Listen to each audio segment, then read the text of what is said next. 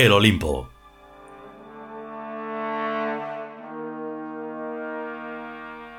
Décimo octavo capítulo. Quinta parte.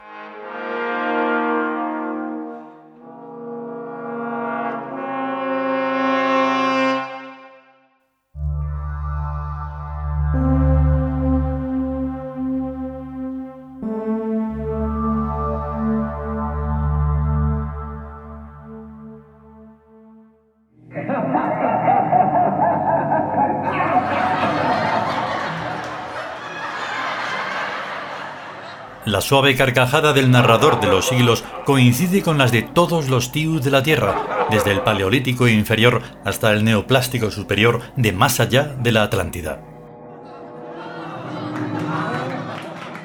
Una apoteosis de risa desciende desde el Olimpo a las estrellas y a los cielos azules y a los campos de primavera. Casi todo el espacio-tiempo interior está en fiesta del gozo escondido, una fiesta especialmente diseñada para solo almas.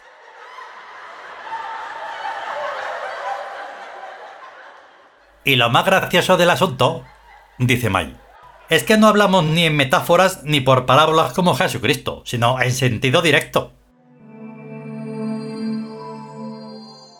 El Olimpo no es ninguna imagen poética, dice K. Ni la fiesta del gozo escondido es una paráfrasis, aunque no pueda retransmitirla la televisión. Nuestros reyes son de verdad. Nuestros regentes son de lo más auténtico que pensar se pueda. Nuestros ejércitos imperiales no son como las legiones de ángeles que Jesucristo mencionó delante de Poncio Pilatos, sino gente de verdad que viste y calza y anda por las calles. Finura de percepción, dice May.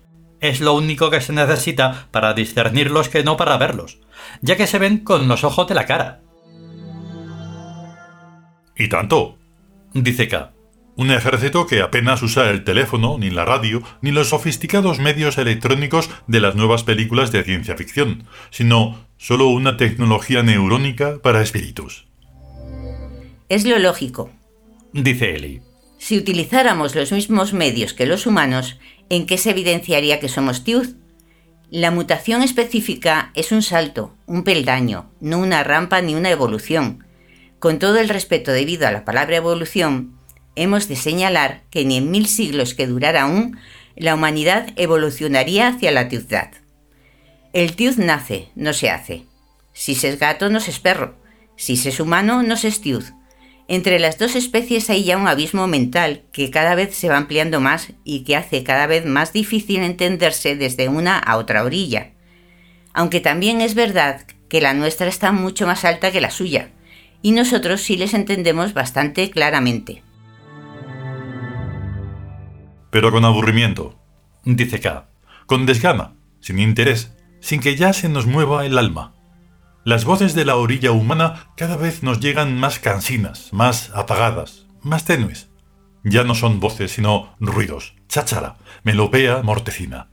Si al menos hubiera allí alguna guerra nuclear o de importancia, con muertos por cientos de millones cada día, quizás se nos animaría el ánimo un poco y nos asomaríamos al mundo humano para ver el espectáculo pero tal como están las cosas es como asomarse para ver un vertedero.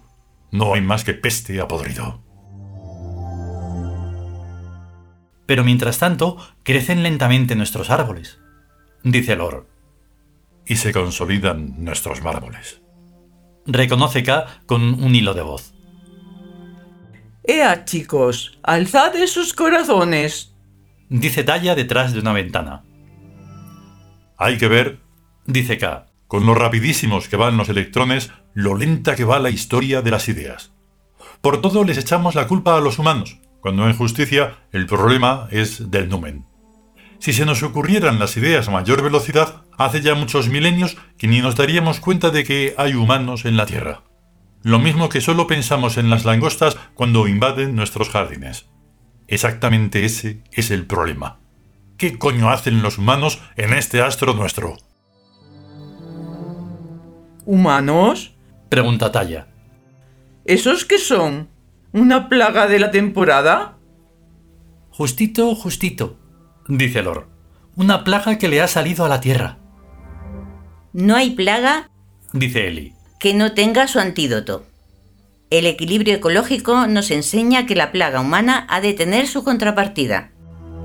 Nosotros, dice K. De eso no cabe duda. Pero como nosotros no los matamos, alguien tiene que hacer ese trabajo por nosotros. ¿Quién será? ¿Tú quién quieres que sea? Pregunta Mai con cierta urgencia. Pues dilo y ya está.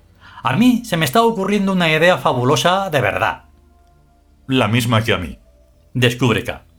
Esterilizar a la especie humana por medio del vicio, del abuso sexual e ir reduciéndoles el número de espermatozoides por milímetro cúbico. Cuanto más follen, más estériles.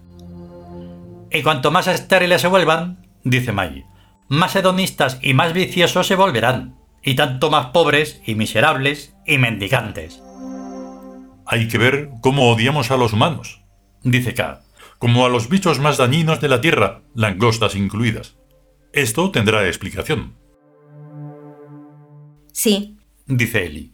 Una explicación darwiniana, como la que se establece entre la especie originaria y la especie mutante, y otra explicación de orden psicológico basada en la experiencia personal de los sujetos TIUD que han convivido con humanos largamente. ¿Qué sentiríamos por nuestros semejantes si hubiéramos nacido en una tribu de monos? Pues lo mismo. ¡Qué asco de monos! ¡Qué asco de humanos! exclama el joven Lord. Es un asco sano, dice K, que ojalá sintamos siempre. Puede ser que con el tiempo nos volvamos comprensivos e indulgentes, como ya lo somos con los cerdos a pesar de lo guarros que son, manteniéndonos a una muy prudencial distancia. Pero por ahora, los dioses comprensivos deben de comprender que, al tener a los humanos rodeándonos por todas partes, no podemos evitar rechazar el pestazo que exhalan sus almas putrefactas. Anoche vimos el lobo estepario de Germán Gess, dice Eli. Y seguro que habrá incontables millones de humanos que se reconozcan en Harry, el personaje que se supone principal de la película pero a mí lo único que me gustó de él fue la carcajada de los inmortales con que finaliza la obra. Ahora bien, ¿estáis seguros de que ese subnormal se llegó a dar cuenta de por qué ríen los inmortales? ¿O solo los imitó como un simio? Evidentemente, dice K, los imitó como un simio. Los inmortales se ríen por tres principales razones. Primero, porque saben que ya no son humanos, sino tiud. Segundo, porque saben que reencarnan y por tanto que la muerte no puede acabar con ellos.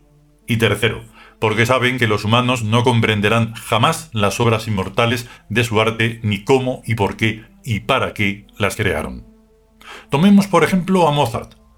El tal Mozart era un estúpido listillo medio subnormal, que albergaba en su cuerpo no solo a su alma de Epsilon, con su yo personal incluido, sino también, en régimen de realquilado, en un apartamiento de neuronas de su cerebro, un espíritu divino o tiud de clase beta, o sea, a un espíritu técnico en música, que es el que componía, no todas, pero sí las armonías verdaderamente importantes que han llegado hasta nosotros.